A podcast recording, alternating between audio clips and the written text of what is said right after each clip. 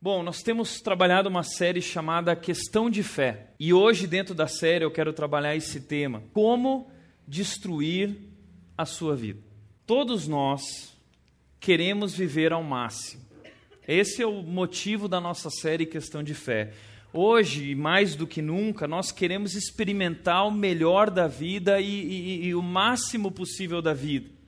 A Bíblia diz que Jesus Cristo ele veio para nos trazer essa vida ao máximo. Eu vim, diz ele, para que vocês tenham vida e vida abundante. Então, esse é o ideal, o plano de Deus para nossas vidas, que nós possamos viver ao máximo, uma vida abundante.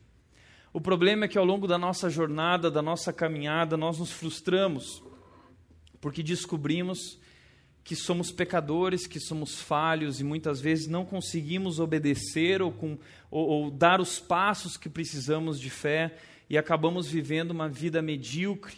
E a nossa frustração é porque existe esse gap, essa lacuna, esse espaço, essa distância muito grande entre aquilo que nós gostaríamos de viver e que Deus espera que vivamos e aquilo que realmente vivemos. E aí a gente desanima esse gap, essa lacuna, o que nós temos discutido aqui é que ele é um problema na nossa fé. Uh, T.D. Jakes ele disse o seguinte: a fé ela se torna na vida do cristão uma ponte entre o lugar onde eu estou e o lugar onde eu quero chegar. Então, quando eu entendo, quando eu compreendo a fé, eu consigo abandonar o medo de não viver essa vida ao máximo o medo das minhas fraquezas, o medo das minhas debilidades, e eu consigo romper com tudo isso e, e caminhar nessa ponte na direção daquilo que Deus planejou para a minha vida. Por isso nós temos falado sobre essa série Questão de Fé. E hoje, então, eu quero trabalhar esse tema, como destruir a sua vida. Para isso, eu vou falar sobre a vida de um homem chamado Sansão. Para que você entenda quem Sansão era, eu quero que você saiba que ele viveu num período chamado como período de juízes. Esse período foi um período da história de Israel no Antigo Testamento, no passado, há cerca de três, há cerca de quatro mil anos atrás, mais ou menos, e esse período durou 300 anos. Esse período foi entre a morte de Josué e o rei Saul. Então, semana passada nós falamos sobre a questão da fé como um ponto de vista. E a gente falou sobre os doze espias que foram enviados por Moisés à terra prometida, a terra de Canaã, e dez deles voltaram com uma, um ponto de vista negativo, uh, e dois voltaram com o ponto de vista da fé. Assim nós podemos, nós conseguimos. E esses dois eram Josué e Caleb. A Bíblia diz que Deus não permitiu que aqueles dez e a geração daqueles dez entrasse na terra. Eles ficaram 40 anos andando pelo deserto. No final dos 40 anos, somente Josué e Caleb e a nova geração entraram nessa terra. A Bíblia diz que quando eles entraram, eles colocaram a casa em ordem. Israel viveu muito bem durante aquele tempo, até que Josué morreu. Quando Josué morreu, diz a Bíblia que nasceu uma nova geração que não conhecia Deus. E essa geração começou a abrir mão de tudo aquilo que Deus tinha colocado e não se rendeu, não obedeceu mais a Deus. Então, esse período de juízes começa nesse momento com a morte de Josué até a chegada da monarquia, quando Saul é estabelecido como rei na nação de Israel. E a característica dessa época, desse momento da história de Israel, o texto de Juízes fala por duas vezes que cada um fazia o que queria cada um fazia o que achava certo. Então, naquela época não existia certo ou errado, existia o que era bom para você. Então, eles viviam o que era bom para mim, o que é bom para você, uh, mais ou menos muito parecido com o que nós vivemos hoje. Cada um fazia o que queria. Óbvio, porque viviam dessa maneira, eles sofreram muito. E Deus avisou eles que eles deveriam viver assim e não assado. E eles resolveram viver assado, eles resolveram viver desse jeito como eles queriam. Por isso eles viveram durante esses 300 anos um ciclo chamado ciclo dos juízes, que era o que? Nascia uma geração que não conhecia Deus, eles consentiam com o pecado, ou seja, não, tudo bem, vamos fazer o que a gente quer, vamos viver como a gente quer, por causa disso vinha o sofrimento, as consequências. Aí eles estavam sofrendo demais, eles se arrependiam, se quebrantavam, ó oh, Deus, o que está acontecendo com nós? E aí Deus vinha e libertava esse povo através de um juiz. Ao todo, foram cerca de 15 juízes, 15 gerações que foram surgindo e consentiam o pecado, sofriam, ah, se arrependiam e eram libertados ah, através desses líderes chamados juízes, alguns deles Gideão, Jefté, Débora, Samuel e tão conhecido Sansão. Quero falar então hoje sobre Sansão. E Sansão, ele é um cara brilhante, pelo menos na sua, no seu começo de jornada. Ele teve um começo brilhante. Veja que Juízes, capítulo 13, versículo 3, vai nos dizer que o nascimento de Sansão foi prenunciado por um anjo. Imagina, uma criança vai nascer e um anjo vem e anuncia o seu nascimento para os seus pais e para a nação. Uau! Não é qualquer criança, é uma criança especial. Quando que aconteceu isso ah, depois na história? Jesus, com o Messias. Então, a, a história de Sansão é um prenúncio do Messias. Uau, que homem especial! Peraí, é, é, esse cara está representando Jesus no seu nascimento e como libertador dessa nação. É um rapaz especial. Está vindo alguém que é muito importante, muito especial. Depois o texto bíblico diz, no versículo 2 do capítulo 13, que o nascimento dele foi um milagre. Por quê? Porque sua mãe era estéril. Eles não poderiam ter filhos. Mas através do poder de Deus derramado na vida daquela família, Sansão ele vem a nascer. Então veja só, um anjo, um milagre, ah, ele é consagrado no ventre da sua mãe como nazireu. O que é um nazireu? nazireu ele tinha algumas características. Ele era alguém dedicado a Deus por completo totalmente dedicado a Deus. E na sua dedicação, ele não poderia tocar uh, no vinho, ele não poderia beber vinho, ele não poderia nem tocar na uva e qualquer tipo de derivado da uva ou qualquer tipo de bebida alcoólica. Aliás, na nação de Israel, no Antigo Testamento, existia esse, uh, esse princípio de que um rei, um líder, não deveria beber bebida alcoólica. Ele também não podia tocar em cadáver jamais poderia tocar num cadáver. Em terceiro lugar, ele jamais poderia cortar o cabelo, porque o cabelo dele significava essa, essa submissão a Deus, esse temor a Deus, através do qual então ele tinha o Espírito de Deus e o poder de Deus agindo na vida dele de forma especial. O nome de Sansão, quando ele nasce, uh, significa então ensolarado. A ideia do nome de Sansão é resplendor. Deus coloca na vida de Sansão o, seu, o resplendor da sua glória. Sansão tinha tudo para dar certo. Veja que o texto continua dizendo nos versículos 8 a 9 que seus pais levavam Deus muito a sério. Ele nasceu num lar cristão, e não só cristão, mas gente posicionada com Deus, gente que amava Deus. Versículo 5 desse mesmo capítulo também diz que ele cresceu sabendo qual era o propósito de Deus para a sua vida. Quando ele nasceu, os seus pais sempre falavam: Olha, você nasceu para libertar Israel da mão dos filisteus. A gente vive sofrendo com esse negócio de vontade de Deus, propósito de Deus para as nossas vidas, e Sansão não teve problema com isso, por quê? Porque desde sempre ele soube exatamente, especificamente, o que Deus queria que ele fizesse. Você nasceu para isso. E o texto bíblico, versículo 24 desse mesmo capítulo, vai dizer que Deus o abençoou. Deus abençoou grandemente esse homem e o Espírito de Deus agia de forma sobrenatural através da vida desse homem. Então Sansão tinha tudo para dar certo. Sansão tinha tudo para ser talvez uma das maiores histórias uh, da Bíblia, um, um, personagem incrível, mas infelizmente Sansão é a típica história de alguém que começou bem, mas terminou muito mal. Como disse uh, Longfellow, que é esse poeta norte-americano, a arte de começar é algo formidável, porém, mais formidável ainda é a arte de terminar. Por isso também Salomão disse no livro de Eclesiastes que o fim das coisas é melhor do que o seu início. Então não basta só começar bem, mas é preciso, durante o começo e durante a sua jornada, história e trajetória, continuar no mesmo ritmo para que você possa terminar bem. E o que eu quero ensinar hoje, através desse tema, como destruir a sua vida, é que as escolhas que você faz determinam a qualidade e o destino da sua vida. Semana passada nós falamos que o modo como você vê e olha para os acontecimentos, se com fé, se da perspectiva de Deus ou se da perspectiva do homem, isso determina a qualidade e o destino da sua vida. Hoje nós vamos ver também que as escolhas, as nossas decisões, determinam a qualidade e o destino da sua vida.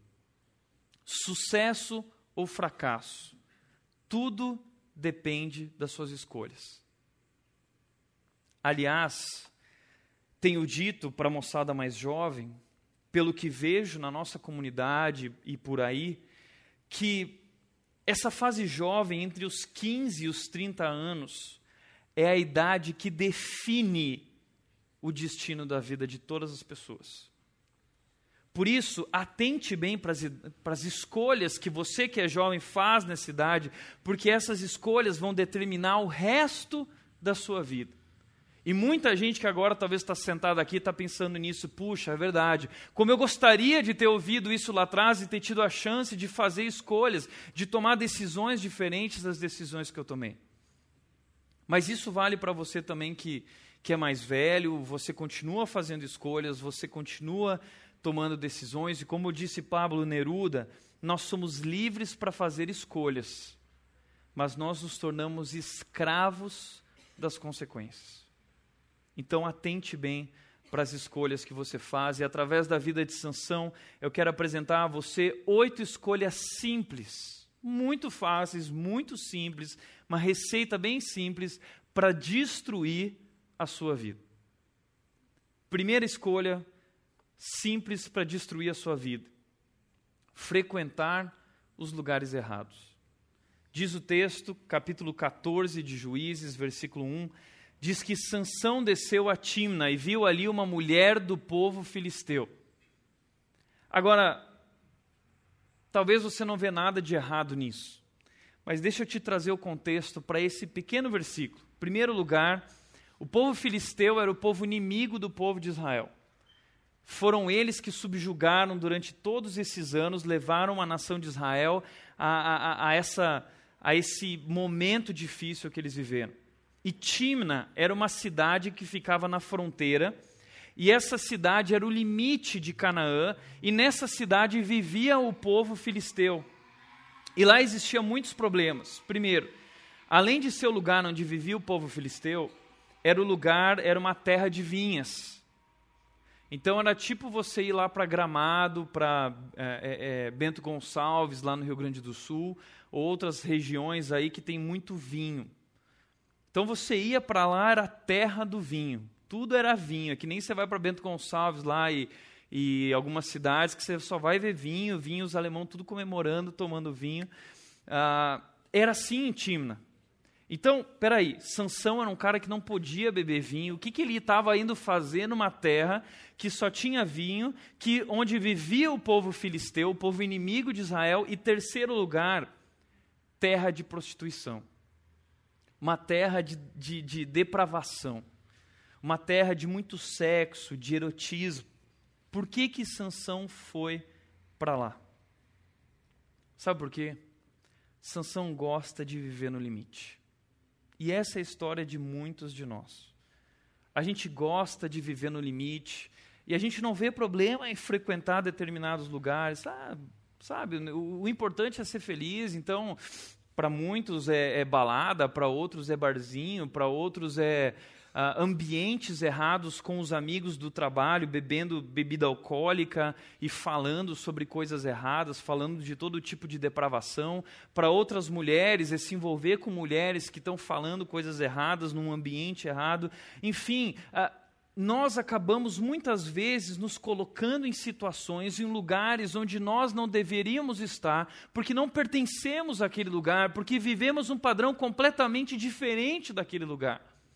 E deixa eu te dizer, Se assim como Sansão você gosta de frequentar lugares assim, que não são lugares que onde um cristão deveria estar, você precisa reavaliar a tua salvação, porque uh, o cristão ele se sente deslocado.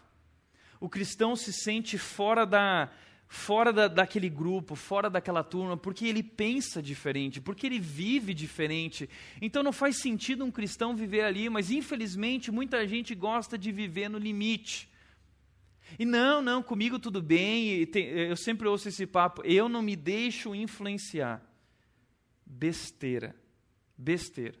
A Bíblia já disse que nós somos ah, iguais às pessoas com quem caminhamos. Nós somos esses ambientes que nós frequentamos, esses lugares nos moldam, as pessoas que estão ali nos moldam, e a vida de Sansão vai ser moldada e influenciada pela vida desse povo, por esse lugar. Então, você que é jovem, você que é adulto, eu não sei o que você tem feito da sua vida, mas eu vejo na vida de Sansão que a primeira escolha errada dele foi frequentar os lugares errados. Isso influenciou a vida dele e destruiu a vida dele. Segundo lugar, segunda escolha simples para destruir a sua vida é se envolver com as pessoas erradas. Juízes 14, versículo 2 seguinte, diz que quando ele foi para Timna, uh, ele viu uma mulher filisteia, ele se apaixonou. E ele voltou assim com aquele negócio dentro dele, dizendo: consigam essa mulher para ser a minha esposa. Eu tenho falado muito sobre isso, sobre o bom. O que é o bom? É esse impulso interior que existe dentro de nós, uh, dessa atração, desse instinto sexual que existe dentro de nós. Quando um homem olha para uma mulher, quando uma mulher olha para um homem, na versão feminina eu sempre digo que o boom é o plim. Né? A mulher olha e plim, o homem olha e boom. Se você é homem e tem plim, precisa avaliar isso também. É uma maneira de você verificar como anda. Mas Sansão vai lá e ele vê aquela mulher e ele fica louco por aquilo que ele vê, ele fica apaixonado e ele se deixa levar por aquele impulso e ele diz: consigam essa mulher para ser a minha esposa. Só que aqui está um grande erro da vida de Sansão. Porque muito mais importante do que você vai ser quando crescer mais importante que carreira e trabalho é quem será o seu companheiro de jornada. Mais importante do que você vai fazer na sua vida é quem vai com você. Ele tem os mesmos princípios que você. Ela tem os mesmos princípios. Isso vai muito além de ser cristão, porque hoje em dia ser cristão não significa absolutamente nada. Ser cristão hoje é ir numa igreja evangélica. Nós não estamos falando sobre alguém que frequenta uma igreja evangélica. A Bíblia, quando fala sobre esse assunto, diz que você precisa procurar alguém que realmente ame a Deus, que entregou sua vida completamente a Deus, alguém consagrado a Deus. Por isso, procure alguém que ame a Deus tanto quanto você ou mais do que você. Primeiro, princípios, depois, paixão. E esse assunto é tão sério, gente. Eu quero trabalhar esse assunto aqui agora, por quê? Porque, infelizmente, muita gente em nossas igrejas ainda não entendeu isso. E continua negociando ah, esse princípio tão importante em prol do que lhe agrada. Ah, mas a paixão, eu, eu amo ela, eu amo ele, eu não consigo viver sem ele, eu não consigo viver sem ela, e ela não é tão ruim assim, ele não é tão ruim assim, só falta conhecer Jesus. Veja o que a Bíblia diz sobre isso. Quando o povo foi para Israel, para a terra de Canaã, Deus deu para eles o livro de Deuteronômios. O que, que significa Deuteronômio? Deuteros é segundo e nomos é lei. Então, quando eles entraram na terra de Canaã, lembra, quando eles estavam no deserto, Deus deu para eles os dez mandamentos. Quando eles entraram na terra de Canaã, Deus pegou os dez mandamentos e Deus destrinchou aquilo para ajudar eles, dizendo assim: Eu quero que vocês sejam felizes nessa terra, eu vou proteger vocês, mas vocês precisam atentar para as escolhas que vocês fazem. E ele começa a explicar uma série de coisas às quais eles deveriam atentar. Princípios, mandamentos. E um desses princípios, ele diz em Deuteronômio, capítulo 7, versículos 13 e 4, Deus diz o seguinte à nação de Israel: Não se casem com as pessoas de lá. Da onde? Eles estão no deserto indo para Canaã e Deus diz: Não se casem com as pessoas de Canaã. Eles não pertencem a meu povo. Não deem suas filhas aos filhos delas, nem tomem as filhas delas para seus filhos, pois elas eles desviarão seus filhos de seguir-me para servir a outros deuses. E por causa disso, a ira do Senhor se acenderia contra vocês e rapidamente os destruiria. Pois bem, aquilo que Deus disse não faça, eles fizeram. Recorrentemente.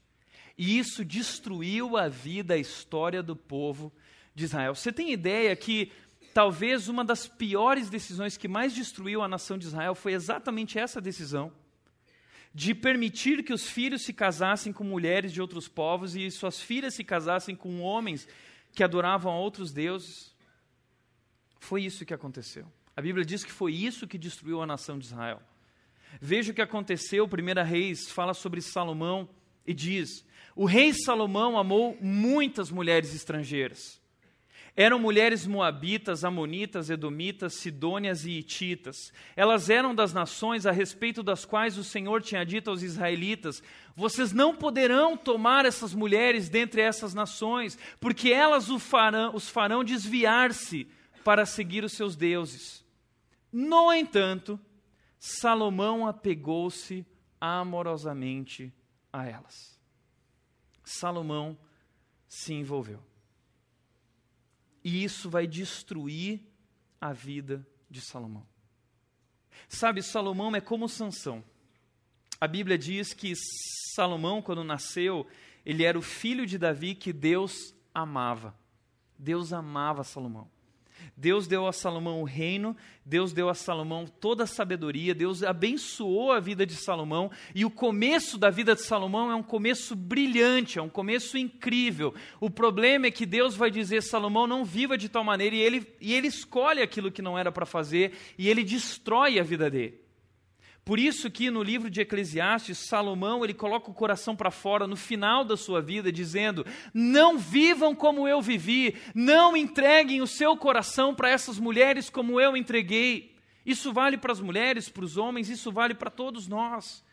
Não se envolvam com isso. Isso é tão sério que o povo foi levado, o povo começou a se perder completamente, porque se conformou e foi influenciado, e eles foram levados cativos para a Babilônia, foram tirados da terra de Canaã, porque eles não obedeceram a Deus. E lá na terra de Canaã, depois de muitos anos, Deus desperta um homem chamado Neemias para voltar até Jerusalém, para reconstruir a nação de, de, de Israel e a terra de Jerusalém. E esse homem é Neemias, ele vai reconstruir os muros, e quando ele reconstrói os muros, olha o que ele faz com o povo, olha o que ele diz para o povo. Ele diz em Neemias 13, 25 a 26: Eu repreendi o povo, invoquei maldições sobre eles. Eu bati, bati, usei violência em alguns deles e arranquei os seus cabelos. Fiz com que jurassem em nome de Deus e lhes disse: Não consistam, não consintam mais em dar suas filhas em casamento aos filhos deles, nem haja casamento das filhas deles com os filhos ou com vocês. Por quê?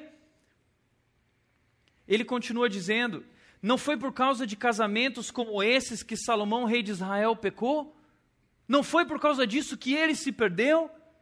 Entre as muitas nações não havia rei algum como ele. Ele era amado por seu Deus, e Deus o fez rei sobre todo Israel. Mas até mesmo ele, amado por Deus, o cara, foi induzido ao pecado por mulheres estrangeiras. Por isso, Neemias está arrancando o cabelo.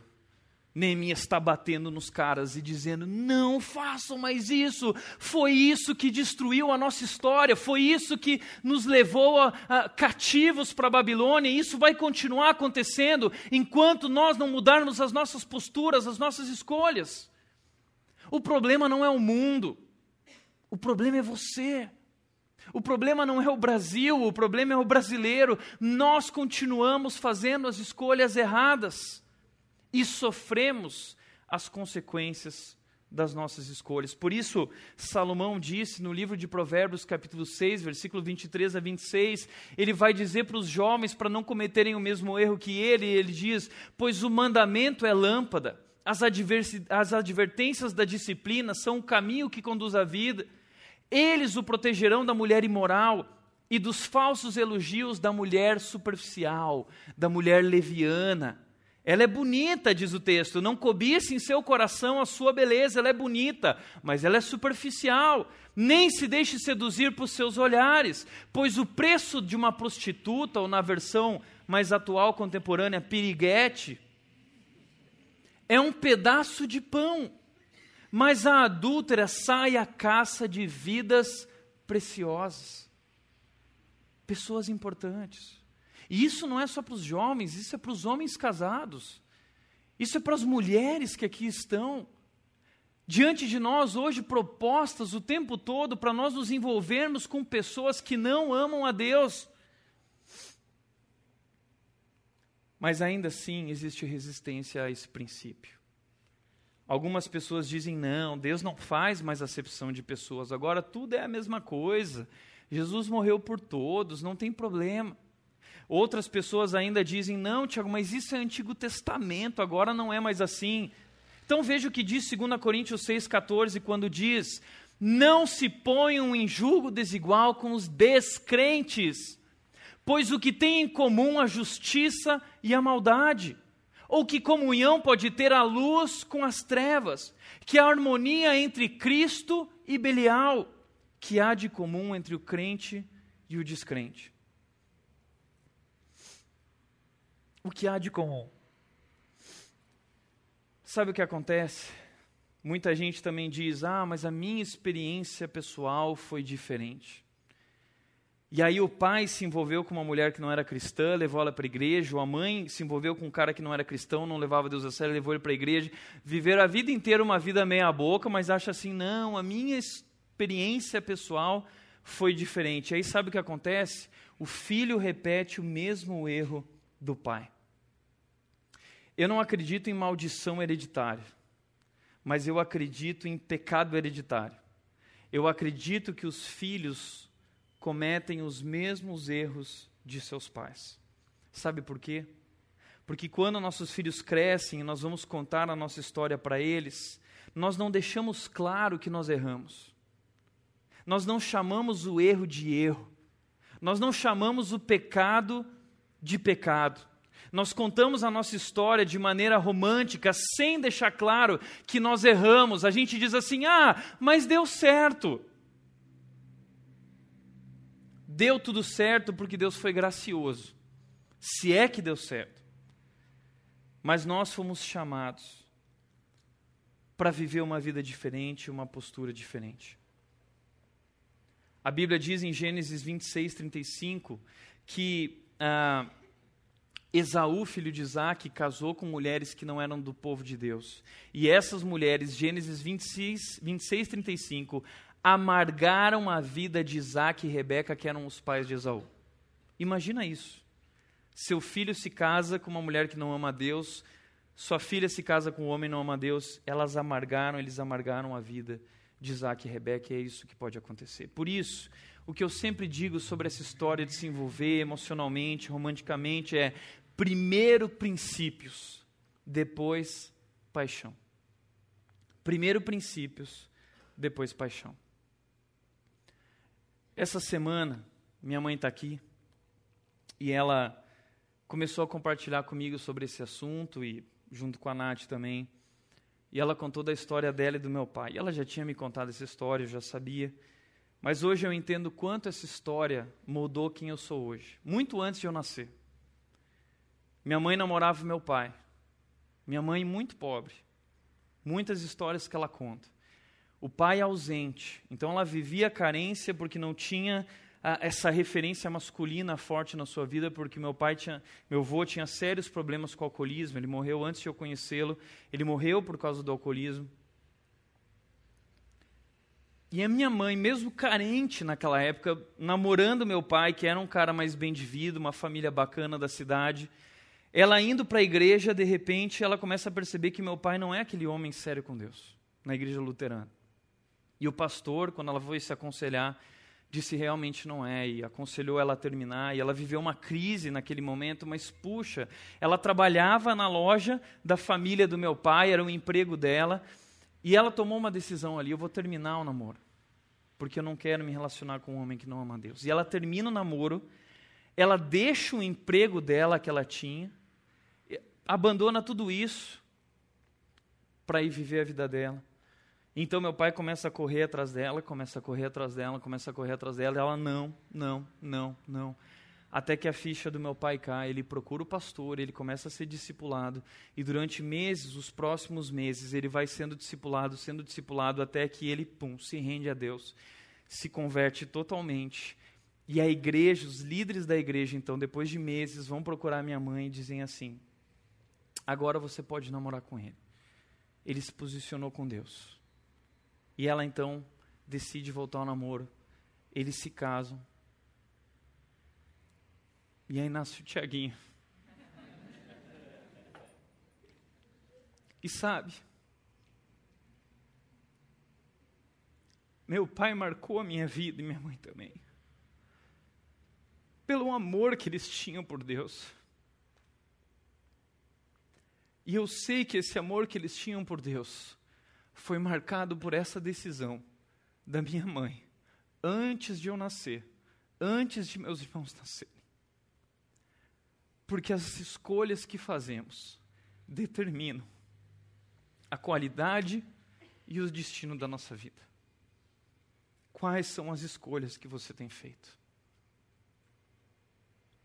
E eu aprendi a descansar nessa história e eu não repeti o erro dos meus pais porque eles acertaram, então eu tive a, a, a oportunidade de acertar e conhecer uma mulher maravilhosa e, e interessante que depois que eu casei com a Nath, que é uma mulher que ama a Deus, aliás, Provérbios 19, 14 diz isso, casa e riquezas hernam-se dos pais, mas a esposa prudente vem do Senhor. E minha mãe, desde o começo, sempre foi a favor, nós nos casamos, foi ótimo. Ah, ontem, sexta-feira, eu estava na cama e a gente estava conversando, e a Nath virou para mim, desculpa, amor, eu vou falar, mas ela virou e falou assim: amor, eu quero te falar algo que tem acontecido na minha vida. Nesse nosso último ano de casados, Deus tem aberto os meus olhos para que eu veja coisas que eu nunca vi. Deus tem aberto os meus olhos para que eu veja tudo de forma diferente. E eu quero te agradecer por isso. Ah, e aí a gente comemorou, foi super bacana. Isso graças a meus pais que me ensinaram isso. E como é bacana viver esse elo no casamento, porque a espiritualidade é o maior elo de um casal. Tudo é muito bacana, a atração é bacana, o sexo é bacana, tudo isso é muito legal, mas o maior elo, a coisa mais importante é a espiritualidade de um casal. Ali eles estão unidos e isso ajuda eles a permanecer firmes. Uma vez minha mãe me ligou e ela disse: Tiago, é, eu quero ler para você as orações que eu fiz quando você era adolescente com relação à sua esposa. E minha mãe começou a ler as orações dela com relação à minha esposa, e na hora eu comecei a chorar, porque só faltou o nome da Nath naquelas orações, porque era exatamente ela. E ela olhava para as minhas fraquezas na oração dela, e ela falava assim: Deus, dá para ele uma esposa que não seja fraca nessa área, que ela possa ensinar o Tiago a ser maduro nessa área. É exatamente o que nós temos vivido hoje. Pais vocês têm orado pelo futuro marido, futuro cônjuge, esposa da, do seu filho, da sua filha?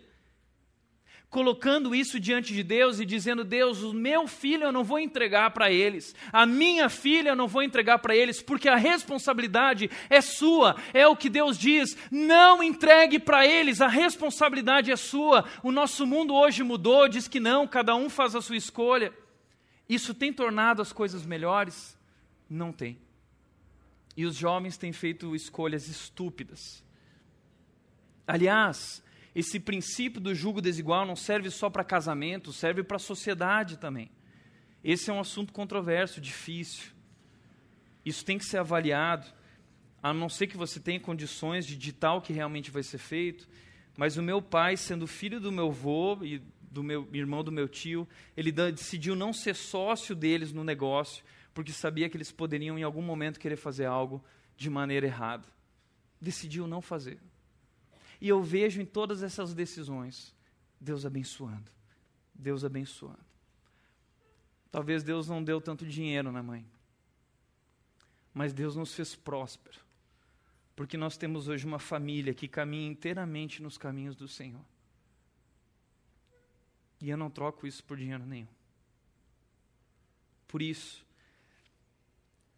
passo simples para destruir a sua vida: se envolver com as pessoas erradas, negociar isso. Terceiro lugar, rejeitar os bons conselhos. Diz a Bíblia no versículo 3 que Sansão chegou e falou assim: Eu quero me casar com ela. E aí eles dizem: Seu pai e sua mãe lhe perguntaram: Será que não há mulher entre seus parentes ou entre todo o seu povo? Você tem que ir aos filisteus incircuncisos para conseguir esposa. Os pais se posicionaram, mas ele não quis ouvir. Provérbios, Salomão diz o seguinte: o temor do Senhor é o princípio da vida, do conhecimento, da sabedoria, mas os insensatos desprezam a sabedoria e a disciplina. Ouça, meu filho, a instrução de seu pai e não despreze o ensino da sua mãe. Desobedecer aos pais é loucura. É loucura. Rejeitar os bons conselhos é loucura. Quanta gente eu tenho visto seguindo seus próprios instintos e não seguindo os conselhos. A Bíblia diz: procure a multidão de conselheiros. O Salmo 37, 30, que nós já estudamos aqui, diz: busque o conselho com o justo, porque ele fala conforme a justiça. O que é certo é certo, o que é errado é errado. Busque alguém que carrega no seu coração a lei de Deus. É ali com essas pessoas que você precisa buscar bons conselhos para a sua vida, e não com o seu amigo lá de fora que não conhece a Deus, não com o chefe que não conhece a Deus, com ninguém. Por isso não rejeite os bons conselhos. Sansão teve a chance. Deus usou a vida de seus pais para o orientar. Deus está usando alguém na sua vida para te orientar. Você tem ouvido? Seja quem for, o que você tem feito? Temor a Deus, nesse caso, é uma submissão reverente que conduz à obediência. Nós temos que ter essa submissão a nossos pais, essa submissão obediente, e, e, a nossos líderes e a nossos mentores. Você precisa de um mentor. Muitos, ah, muitas vezes eu vou por aí pregar, algumas pessoas perguntam qual foi o seu segredo. E eu digo: meu maior segredo talvez foi mentores. Eu tive meus pais como mentores, eu tive mentores sábios durante toda a minha vida e eu me submeti a eles, eu fiz o que eles mandavam. E Deus abençoou. Rejeitar os bons conselhos é loucura. Mas você precisa aprender a discernir os bons conselhos, porque hoje em dia, com tantos pais que não amam a Deus, muitas vezes obedecer a um pai é loucura. Porque a Bíblia diz que se teu pai vai contra Deus, você deve obedecer a Deus. Então você precisa conhecer a palavra para não rejeitar um bom conselho ou não aceitar um conselho ruim. Quarta escolha simples para destruir a sua vida é não dominar o seu impulso. É você não atentar para a sua fraqueza e se deixar levar. Diz o versículo 3: Sansão, porém, disse a seu pai, diz o versículo, continua dizendo: Consiga-a para mim, é ela que me agrada, é o que eu quero e pronto. Ele decidiu fazer o que lhe agradava. É história do nosso tempo. Cada um faz o que lhe agrada.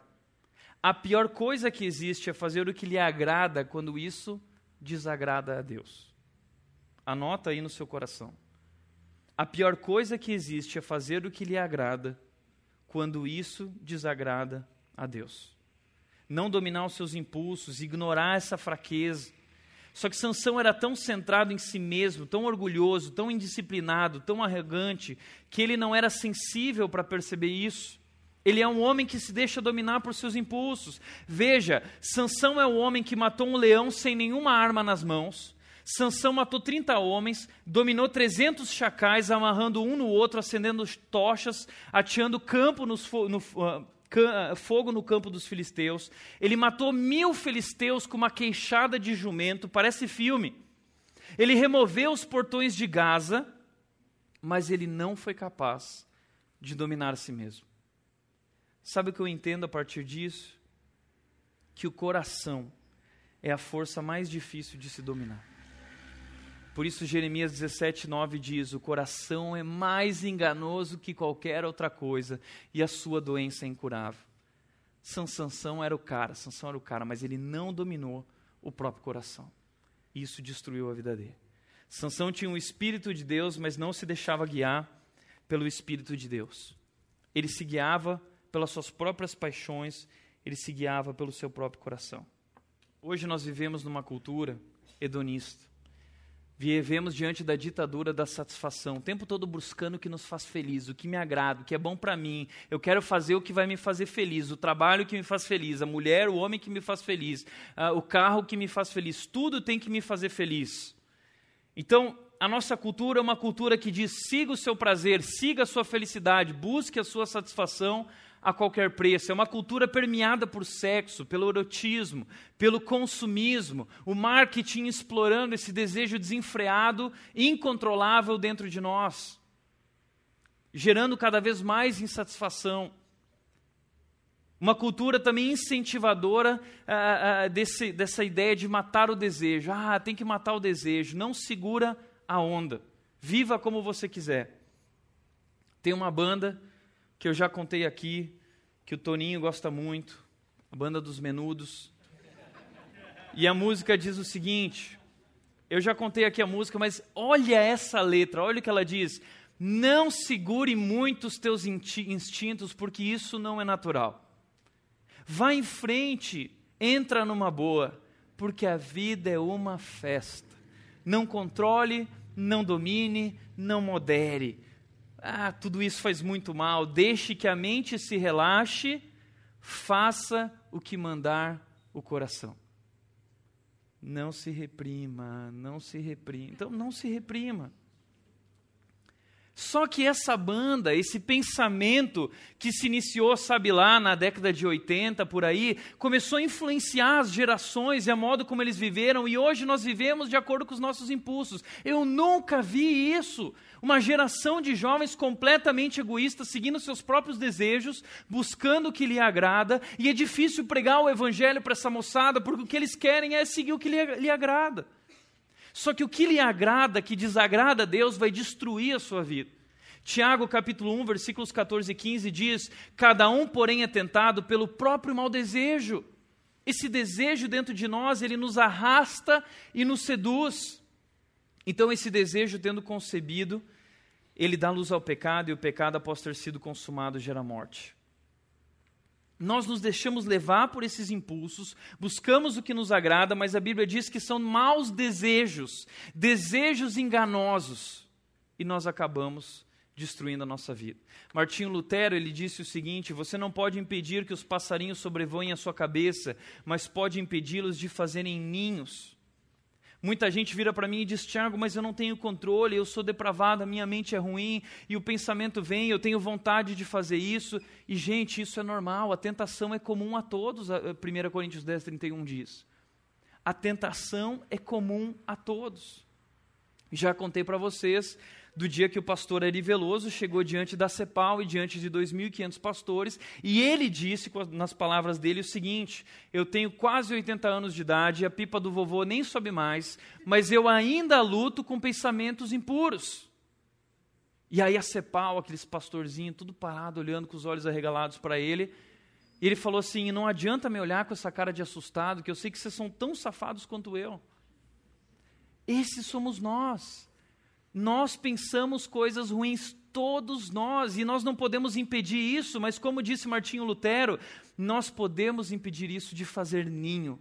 É uma escolha, é uma decisão. Não é errado ser tentado, o errado é você se, integra, se entregar à tentação. Não é errado ser tentado, o errado é você se integrar, se entregar à tentação. C.S. Lewis disse o seguinte sobre a área sexual, quando nós nos entregamos, ele disse: depois que você entra nesse departamento, nessa área, você deixa se levar por esse impulso, mais cedo ou mais tarde, vaza para as outras partes da nossa vida, até ocupá-la toda. Logo, todos os seus impulsos exigirão carta branca. Mas é mais forte do que eu, Tiago. O que, que eu faço? Eu não consigo. Eu me deixo levar por aquilo que me agrada, eu não consigo lidar com isso. Jesus diz então que o seu caso é um caso grave. E diz como você deve tratar isso. Sabe como? É o que eu vou chamar de o princípio da amputação. Jesus disse o seguinte, Mateus 5, 29 a 30. Se o seu olho direito fizer pecar e você não consegue lidar com isso, arranque e lance-o fora. É melhor perder uma parte do seu corpo do que ser todo ele lançado no inferno. E se sua mão direita o fizer pecar, e você não consegue dominar isso, corte-a e lance-a fora. É melhor perder uma parte do seu corpo do que ir todo ele para o inferno. Princípio da amputação. O que te faz pecar? É teus amigos? Corta as amizades. O que te faz pecar é o teu ambiente de trabalho? Corta esse trabalho, procura um outro lugar. Ah, mas, mas eu vou melhor perder um emprego do que perder sua vida inteira. Ah, é um namoro que te faz pecar, então corta esse namoro. O que, que é? Então corta, é o princípio da amputação. Se você não consegue lidar com isso, é melhor salvar o resto da sua vida cortando amputando uma parte mais difícil. Quinto lugar, não levar o pecado a sério. É, quinta escolha simples para destruir a sua vida, não levar o pecado a sério. Juízes 16, 6 a 7 diz: Disse, pois, Dalila Sansão: Conte-me, por favor, de onde vem sua grande força e como você pode ser amarrado e subjugado. E depois ele se apaixonou por uma outra mulher que é Dalila, ele se envolveu com ela profundamente, e essa mulher está enganando ele, quer descobrir qual é o segredo dele. E Sansão responde: Se alguém me amarrar com sete tiras de couro ainda úmidas, ficarei tão fraco quanto qualquer outro homem. Ele está mentindo. Ele está brincando com ela. Ele está ignorando a fraqueza dele, o problema dele, e ele está brincando, ele está brincando. Diz que ele brinca com Dalila, engana Dalila três vezes, e ela vai lá e tenta fazer o que ele faz, e ele está vendo tudo aquilo. E muitas vezes a gente vê pessoas que estão vivendo isso, brincando com o pecado, se envolvendo, e, e a gente olha as consequências, o que está acontecendo, a gente olha para a história de Sansão e diz: como que Sansão não percebe o que essa mulher está fazendo com ele? Sabe por que não percebe? Porque o pecado emburrece. Guarda isso. O pecado emburrece. O pecado cega. Sansão ficou cego, ele não enxerga, e o pecado faz isso na vida de qualquer pessoa. Ele cega, você não enxerga mais a realidade, você começa a viver a ilusão que ele lhe diz, que ele lhe proporciona, que ele lhe promete. E o problema é o seguinte: ah, não é errado, é errado pecar, mas nós cristãos ainda pecamos. Nós ainda lutamos, nós não prestamos. Estamos sendo transformados por Deus. Mas da vida do cristão, o pecado não é um estilo de vida, o pecado é um tropeço, às vezes acontece. Mas a Bíblia diz: fiquem firmes, não saiam tropeçando por aí. Mas Sansão fez do pecado um estilo de vida, o que muitos cristãos têm feito. Ele foi atrás da mulher de Timna, que não era do povo de Deus. Depois ele foi para Gaza e se deitou com uma prostituta. Depois ele se envolveu profundamente com Dalila. E todas essas situações geraram consequências, problemas, sofrimento, mas ele não liga. Ele só vê a si mesmo, ele é um cara orgulhoso, ele flerta com o pecado e ele não está nem aí. Muitos de nós temos feito isso. A gente brinca com o pecado, a gente flerta. Parece até que alguns pecados são aceitáveis, não tem problema. Nós temos aquilo que eu chamo de pecados de estimação. A gente convive com, é tão bonitinho meu pecadinho, olha meu pecadinho, ai que fofo. Também quero um pecadinho desse para mim. Veja o que disse Stuart Olliott. Pessoas caem em pecados sérios somente porque aprenderam a tolerar pecados menores. Como disse Spurgeon, pequenos pecados são pequenos ladrões, abrem as portas para os maiores. Quatro verdades sobre o pecado. Primeiro, o pecado sempre o levará para mais longe do que você pode ir. Segundo, o pecado sempre retém por mais tempo que você gostaria. Terceiro, o pecado sempre custa mais do que você está disposto a pagar. O pecado sempre machuca pessoas que você jamais queria ferir. O pecado sempre alcança outras pessoas e machuca pessoas ao seu redor. Sempre. Sempre. E pior, pecado sempre nos leva mais longe do que nós gostaríamos de ir, porque Muitas vezes a gente olha para alguém que está vivendo em pecado e essa pessoa aos poucos vai abandonando a fé, não é verdade? A pessoa começa a deixar de ir na igreja, e isso, isso é sinal.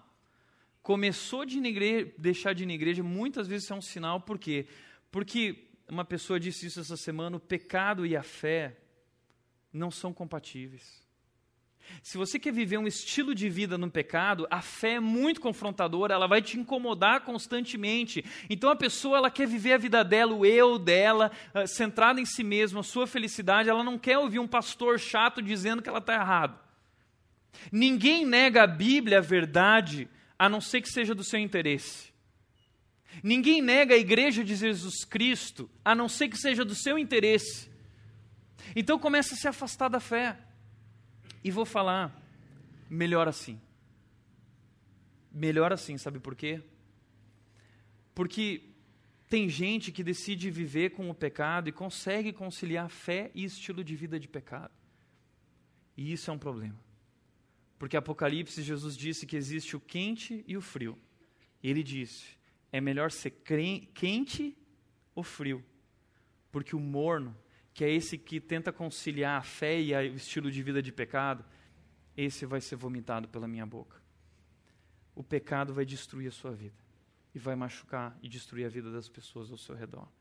Sexto lugar, sexta escolha simples, a gente vai correr, abrir mão do seu compromisso. Juízes 14, 8 a 9 diz: Algum tempo depois, Sansão saiu do caminho para olhar um cadáver de um leão. Lembra, ele não pode tocar em cadáver. E nele havia um enxame de abelhas e mel tirou o mel com as mãos e foi comendo pelo caminho. Aqui Sansão deu uma de Rodrigo Hilbert. Ah? Ele está passando por ali, ele vê um leão morto e as abelhas dentro do leão morto, ele vai lá, pega e ah, sai comendo, como cara. Quando voltou a seus pais, repartiu com eles o mel e eles também comeram, mas não lhes contou que tinha tirado o mel do cadáver do leão. Por que, que ele está ocultando isso? Porque ele tinha um compromisso com Deus e os pais dele sabiam, mas sabe o que, é? Ele não liga. Ele não liga para. No fundo, ele não liga para Deus. Ele não liga para esses valores, ele não liga para o chamado dele. Sabe por quê? O que ele quer é o prazer dele de comer o mel. O que ele quer é o prazer de comer aquilo que é docinho. Ele não liga se aquilo lá é só um prato de lentilha. Ele vende a fé dele, ele vende o compromisso dele por qualquer coisa. O que importa é ser feliz. Isso vai destruindo a vida dele. Sétima escolha, continuar quando é hora de parar. Ele vai pecando, as coisas vão dando errado, ele vai pecando, as coisas vão dando errado, mas ele não para, ele continua. É como um trem desgovernado, diz o texto, versículos 1 a 3 do capítulo 16. Certa vez Sansão foi a Gaza, viu ali uma prostituta e passou a noite com ela numa boa, ok? E aí disseram ao povo de Gaza: Sansão está aqui com uma prostituta, vamos lá. Então cercaram o local e ficaram à espera dele a noite toda junto à porta da cidade. Não se moveram a noite inteira, dizendo: Ao amanhecer, enquanto ele estiver dormindo, nós o mataremos. Porém, Sansão ficou deitado, né, só olhando assim com olhinho aqui, ó, só até meia-noite. Aí ele se levantou, olhou para o pessoal, arrumou o cabelo, né, viu como é que estava Aí ele agarrou firme a porta da cidade, que ele tinha sido prendido nas portas da cidade, e ele levantou as portas com os dois batentes, com tranca e tudo, pôs nos ombros e o levou ao topo da colina fazendo supino, né? Que fica de frente de Hebron, fazendo supino e olhando para o pessoal dizendo assim: "E aí? Vem para cima. E aí?" E muita gente lida assim com o pecado. Sai dizendo assim, quer pagar uma de que está tudo bem. Olha só, Nunca estive tão bem. Cara, sinais, sinais, ele está preso, o povo está quase pegando ele, ele está pisando na bola, não está tudo bem, são sinais de que algo está para acontecer e ele está negando, ele está cego, ele está sendo emborrecido, só que o problema é que uma hora a casa cai, uma hora a casa cai. E essa hora vai acontecer quando ele se encontra com Dalila, ele se envolve profundamente, diz que uma, a, a Dalila começa a infernizar a vida dele, e ele declara o seu segredo. E aí então, quando ele declara o seu segredo, os filisteus vêm, cortam o cabelo dele, ele perde a sua força, e então os filisteus prendem ele, diz o versículo 21 do capítulo 16, eles furam os olhos de Sansão, Olha essa cena, imagina essa cena, eles chegando e furando e zoando. Imagina aquele povo que sofreu na mão de Sansão agora acabando, destruindo ele. Usaram ele como escravo, fizeram uma festa aos seus deuses de idolatria, botaram Sansão lá no meio de todo mundo cego, e ele então vai se tornar o brinquedinho de estimação desse povo. E eles começam a humilhar Sansão, começam a, a humilhar Sansão. E aí sabe o que acontece? Nessa festa, diz que estava todo o povo filisteu ali, boa parte, e toda a liderança do povo filisteu, estava todo lá, os políticos, os líderes, os guerreiros, estava todo mundo nessa festa, suas esposas. E aí diz que nesse momento, Sansão completamente sem forças e humilhado, ele faz uma oração. E aí que está a oitava escolha errada da vida de Salomão. Buscar a Deus somente quando está em apuros. Durante toda a sua história, Sansão não buscou a Deus. Mas na hora que ele estava no buraco, aí, na hora que já não tinha mais jeito, aí ele buscou a Deus. Só que aí já era tarde demais. Diz o texto, Juízes 16, 28. E Sansão orou ao Senhor, ó soberano Senhor, lembra-te de mim. Como se Deus tivesse esquecido, né? Às vezes a gente fala isso para Deus, Deus, lembra-te de mim. E Deus diz, não fui eu que me esqueci. Foi você que se esqueceu de mim. Ó Deus, eu te suplico, dá-me forças mais uma vez e faze com que eu me vingue dos filisteus por causa dos meus dois olhos. E sabe, Deus é gracioso. Deus nos ama. E até todo errado, Deus vai conceder o pedido de sanção porque ele ama a sanção. Mas Deus não vai livrar a sanção das consequências. Sansão morre nesse momento. Sansão deveria reinar 40 anos, mas ele reina apenas 20 porque ele destruiu a vida dele rápido demais. Porque ele não obedeceu a Deus. O final aconteceu de qualquer jeito. Deus matou o povo filisteu naquela noite. Diz o texto que então Sansão forçou as duas colunas centrais sobre as quais o templo se firmava, apoiando-se nelas, tendo a mão direita numa e a esquerda na outra, ele disse: Que eu morra então com os filisteus. Em seguida ele as empurrou com toda a força e o templo desabou sobre os líderes e todo o povo que ali estava. Assim, na sua morte, Sansão matou mais homens do que em toda a sua vida. Os erros de Sansão não impediram Deus de cumprir os seus planos. Deus realiza sua obra apesar de nós. Mas Deus também não livrou Sansão das consequências do seu erro. Ele morreu. E o pecado sempre leva à morte.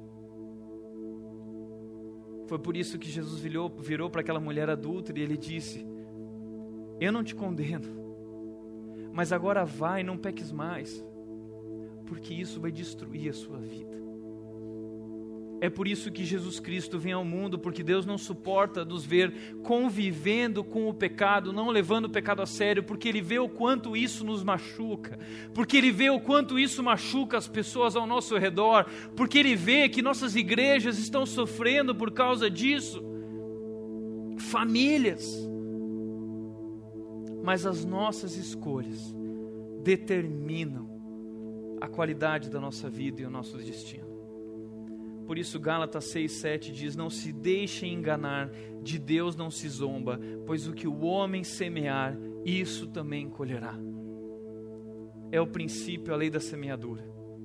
As escolhas que você faz hoje estão determinando o seu futuro. Sucesso ou fracasso depende das suas escolhas eu vou obedecer a Deus que me promete o sucesso, me promete fazer feliz nele, eu vou seguir, fazer o que me agrada, seguir meus próprios instintos e dane-se tudo e todos. É a sua opção. Só que a colheita é sempre maior do que a semeadura. Se você semeou coisas boas, você vai colher muita coisa boa lá ela é sempre multiplicada na Bíblia, a colheita. Agora, se você fez escolhas erradas, você perde o controle. As escolhas erradas são multiplicadas lá na frente. Aí um dia você olha e diz: Eu perdi o controle. Eu perdi o controle, eu já não sei mais o que fazer, eu não tenho mais o domínio da minha vida. É isso. Você se tornou escravo das consequências, você se tornou escravo do pecado. Foi por isso que Jesus Cristo veio ao mundo para te livrar, para te tornar livre do pecado, para que você não viva mais como escravo do pecado, mas que você viva agora para Deus, aquele que o criou para te fazer feliz. Por isso Bonhoeffer disse: se você tomar o trem errado, de nada adiantará correr pelo corredor no sentido contrário. Você pegou o trem errado, não adianta agora pedir oração, não adianta recorrer, ai, o que, que eu faço? Você tomou o trem errado. E aí talvez você diz, puxa, Tiago, eu tomei o trem errado, então e o que eu faço? Primeiro, 2 Coríntios 5,17 diz: Aquele que está em Cristo é nova criatura. As coisas velhas ficaram para trás, e eis que tudo se fez novo na obra da cruz, nós temos a chance de experimentar uma transformação que é sobrenatural. Nós vivemos um novo momento onde o amor de Deus foi derramado sobre nossas vidas e o sangue de Jesus está sobre nós. E Deus deseja fazer todas as coisas novas na nossa vida e você tem essa chance hoje. Ainda há tempo, você pode ter tomado o trem errado, mas Jesus para o trem e ele diz: desce e vem comigo. Mas é você quem decide se você quer realmente segui-lo. Por isso, para refletir e praticar, eu vou deixar esse texto de Salomão, que errou como Sansão errou, que destruiu a sua vida. E ele diz: confie no Senhor de todo o seu coração e não se apoie em seu próprio entendimento. E não se apoie naquilo que lhe agrada. Não se apoie nos seus impulsos, não se apoie, apoie nas suas emoções, nos seus desejos ilusórios mas reconheça o Senhor em todos os seus caminhos. Coloque Deus à frente de cada área da sua vida e Ele vai endireitar o seu caminho. Por mais que você tenha errado, ele é capaz, no seu poder, de endireitar, porque a Bíblia diz que todas as coisas cooperam para o bem daqueles que amam a Deus. Então, Deus é esse Deus que é capaz de usar todas as coisas e de uma maneira sobrenatural. Ele converge, inclusive, converge nossos erros e falhas em algo bonito e ele nos transforma.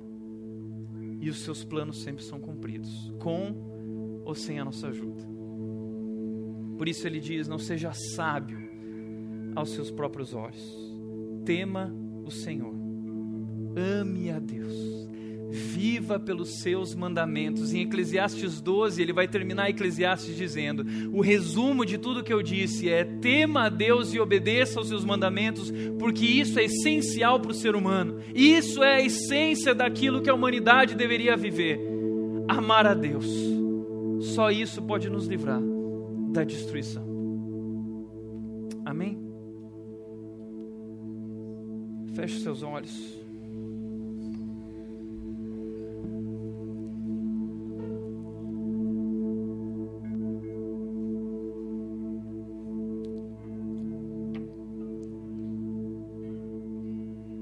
Esse é um tempo de quebrantamento.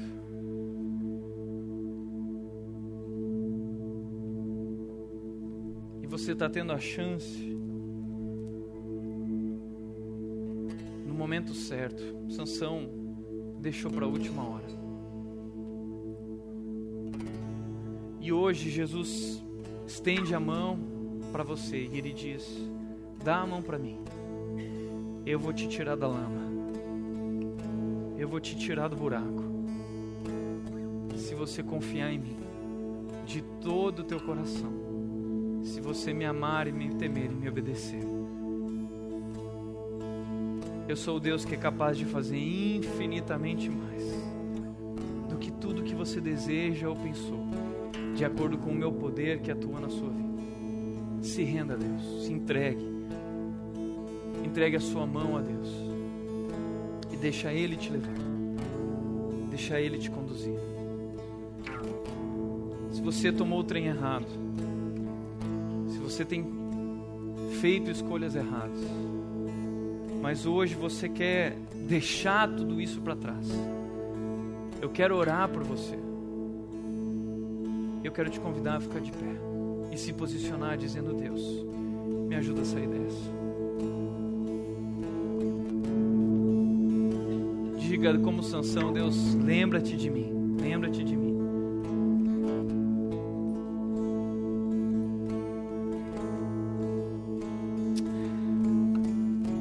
Pai, aqui estamos como igreja.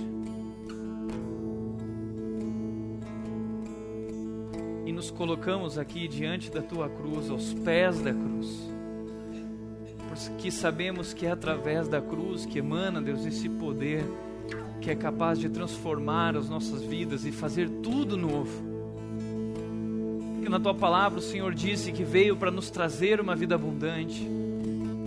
Porque na tua palavra o Senhor disse que era você quem sabia os planos que tinha para nós. Mas ainda assim, Deus, nós seguimos o nosso próprio coração. E como Israel foi levado prisioneiro, como Sansão, como Salomão, nós temos nos tornado prisioneiros, Deus, das nossas escolhas. Nós somos cativos, Deus. Nós estamos colhendo o resultado das opções erradas que fizemos. Mas a tua palavra disse: quando nós nos humilharmos e clamarmos, o Senhor virá e curará as nossas vidas e a nossa terra. O Senhor revelará a tua face. E aqui nós nos humilhamos, Deus. Aqui pessoas se levantam de joelhos quebrantados. Aqui pessoas se levantam com corações ah, ah, ah contritos. E nós nos oferecemos a Ti, Deus, como um sacrifício vivo, para que o Senhor venha e nos transforme. Faz a Tua obra na vida de cada um desses que aqui estão, de cada um de nós, Deus. Eu não sei o que eles estão vivendo, mas eu sei quem o Senhor é. Eu sei que o Senhor pode tudo. O Senhor é o Deus do impossível. Resplandece a tua luz sobre nossas vidas e sobre a vida de cada um desses, Deus, e faz tudo novo. E nos ajuda a cantar o que essa música diz, Deus. Jesus Cristo mudou o meu viver. E assim nós oramos, Deus, em nome de Jesus.